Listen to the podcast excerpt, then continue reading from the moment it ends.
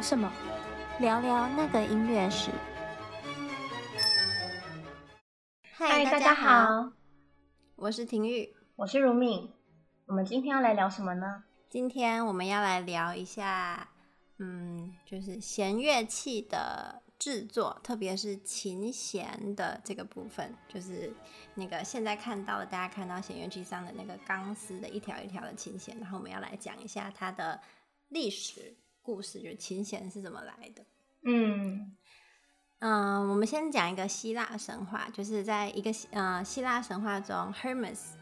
嗯，赫尔墨斯就对，就是现在那个名牌的那个 Hermes，就同名，但是呢，他是那个那个时候的一个希腊神 Hermes，就从他的哥哥阿波罗，就太阳神那里偷来了一只刚宰杀的牛，然后呢，他用牛的肠子串起来做了他的第一支呃里拉琴，里拉琴就是长得有点像，嗯，怎么比喻？小型的竖琴。是吧？就是那种在腿上，然后比较小型的竖琴，反正它是呃像弦乐器一样，然后是用拨奏的。所以 Hermes 呢，他就是用羊肠，不是羊肠，牛的肠子串起来这样一个乐器。那阿波罗就一听之下就非常的愤怒，他觉得他弟弟太调皮了，他就没收了这个乐器。但是在阿波罗太阳神听到了那个里拉琴悦耳的音调之后呢，他竟然平静下来，不生气了。对 Hermes 这个弟弟来说，阿波罗他不仅没收了他心爱的牛群，因为他把那些牛都拿去做，就是杀一杀以后拿去做琴了嘛，而且还没收了他就辛辛苦苦组起来的这个乐器。嗯，那阿波罗就这样子被牛肠子的声音给深深迷住了。这是那个希腊的神话故事。你说的牛肠子应该是应该是指他用牛肠子去做弦的部分吧？哦，对对对，就是其他部分还是框架什么的，应该还是木头。只是他把牛肠子当做弦，然后就是这样一条一条拧紧锁紧以后，然后就可以弹拨弹奏这样。嗯，听起来好像有点血腥。好，那我们现在回到人类的世界。就几个世纪以来呢，虽然刚才我们讲的是神话，但是弦乐器就琴弦的首选材料，一直以来就是动物的肠子，然后也称为长弦。那刚才我们讲的那个神话里面，它是用牛的肠子嘛？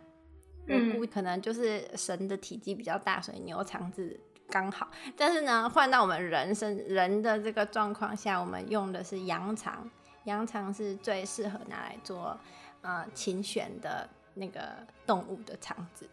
那最早的长弦是发现在古埃及的乐器上发现的。今天许多音乐家仍然会继续使用羊肠弦来演奏，因为他们喜欢羊肠弦的声音，觉得听起来比较温暖。这个我们等下会提到。嗯，在意大利的一本音乐杂志《Resocar》中，他就大概有解释到说，嗯，弦乐器的制作分为四个时代。第一个呢，就是中世纪，就是 The Middle Ages，就是大概是十三、十四世纪那时候。当时呢，弦乐制作这个乐器的制作还不是一个很成熟、专业的行业。就是那个时候很流行 DIY，就是大家闲闲没事的时候 就自己在家动手开始组装乐器这样，所以它并没有一个固定的流程，也没有固定的 SOP，甚至连琴箱该长什么样子都是随便，呃，也不是说随便，就是你自己想要多大你就可以设计多大，就也没有一个固定的尺寸，嗯、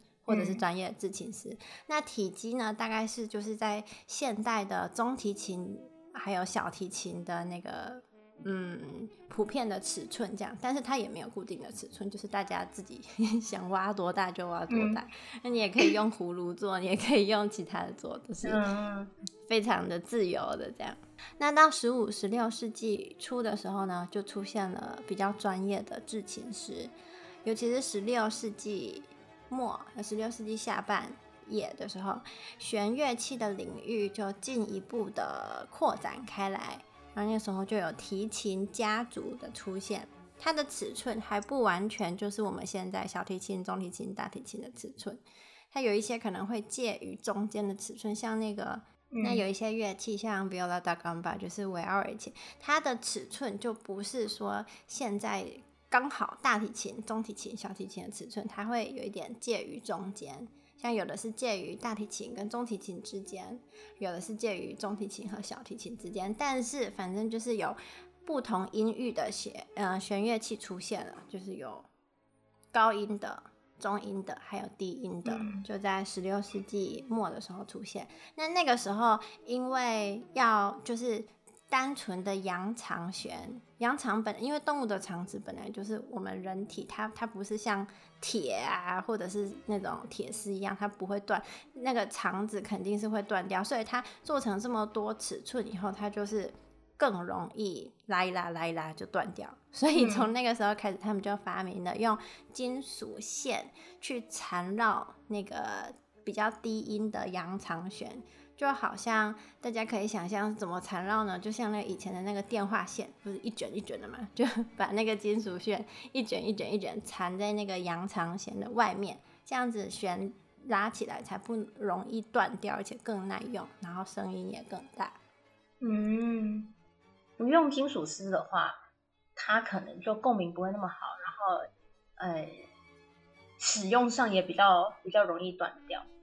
那到十七世纪的时候，就有许多闻名于世的制琴师了，像是 Stradivari 跟 Guarneri。嗯，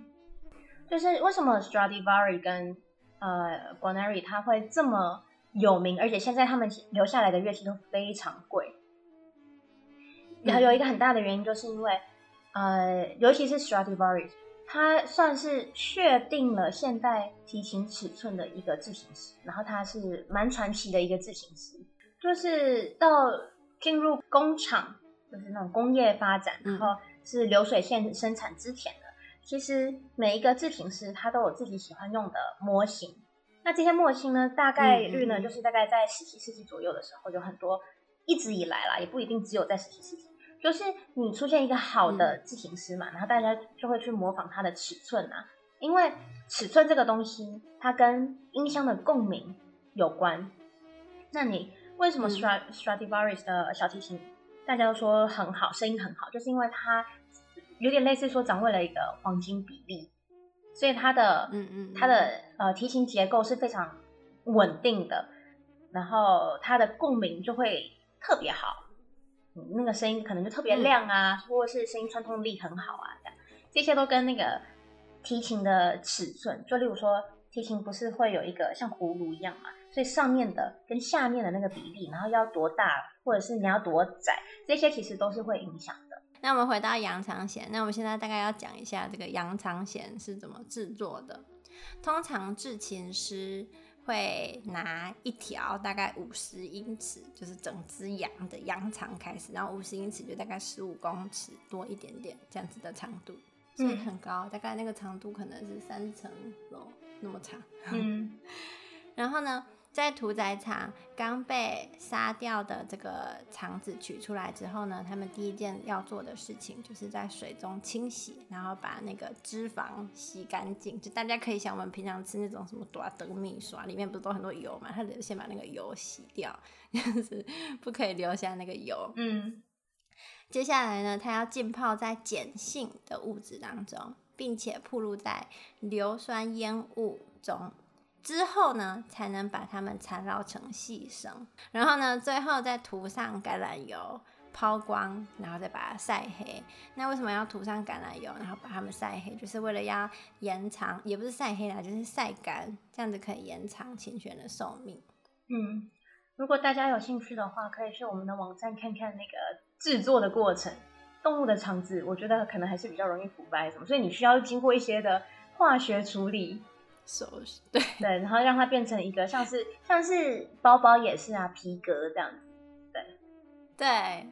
而且好像有一些鼓其实也是用动物的，对，骨皮骨皮还是什么，对吧？对对对，嗯、呃，琴弦发明到现在已经大概三个多世纪了，但是它的基本结构都维持不变，就从以前的羊肠弦一直到现在，它的结构就是每一根琴弦中间都会有一个。弦心，心就是比心的心，就是它会有一个就是 core 一个弦心。然后从二十世纪开始，琴弦的制造商呢，他们慢慢的开始用合成纤维取代羊肠。嗯，因为合成纤维更不容易断，这个就是嗯、呃，就是因为羊肠太不稳定了。嗯，然后弦心的外面就会。开始有各种不同的材料出现来包裹这个呃弦心，有钢的、铝的，还有钨制的，然后就环绕这个弦心。环绕是为了增加呃琴弦的密度，就使它不容易断裂。断裂，这刚才有讲过。那由不同成分组成的琴弦都会有不同的特性。比如说，它里面如果是羊肠，外面包钢的和外面包铝的或包钨的，它声出来的声音都是不一样。那如果里面不是羊肠，它是合成纤维，然后不同的组合就会有不同的声音。这样，所以现在市面上已经有非常非常多不一样，就是嗯制作方式的琴弦，然后演奏者就可以依照他们的喜好来挑琴弦。那比较难的是兼顾音量的同时，因为我们知道，就是那种钨呃铁啊、钢啊、钨丝这种音量比较大，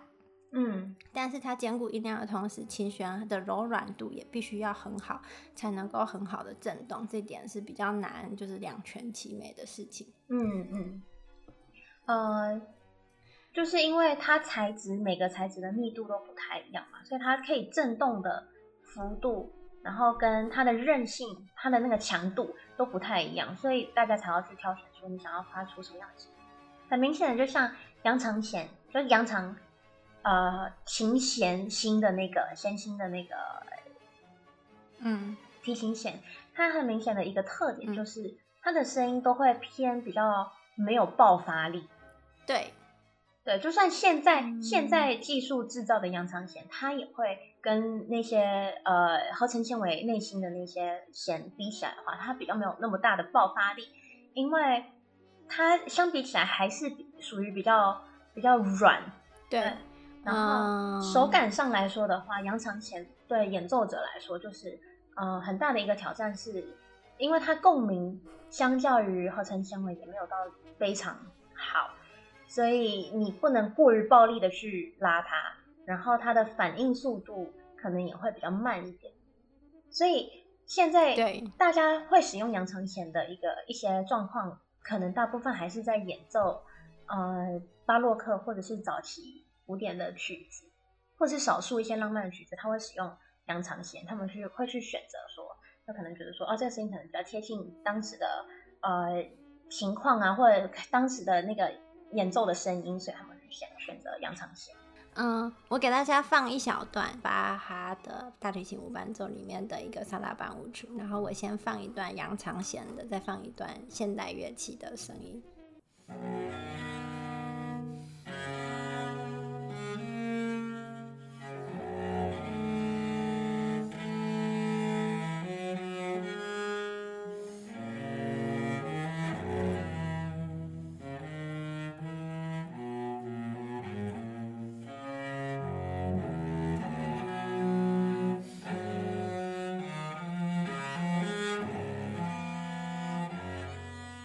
好，然后我再放一段，就是现代的。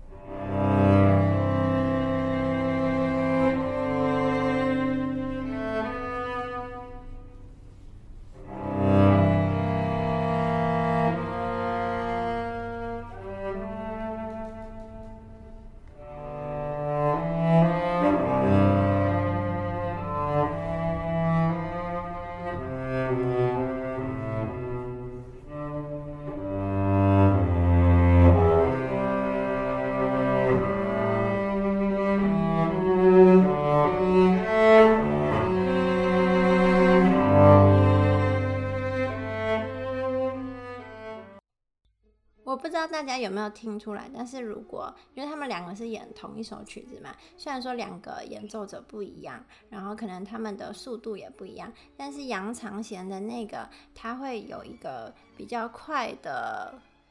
怎么讲？他没有办法持续的的太久，就是第二个他的声音可以持续的比较稳定久一点点，但是杨长贤他就会有一个那叫什么？就是那个 natural decay。对，就是。呃，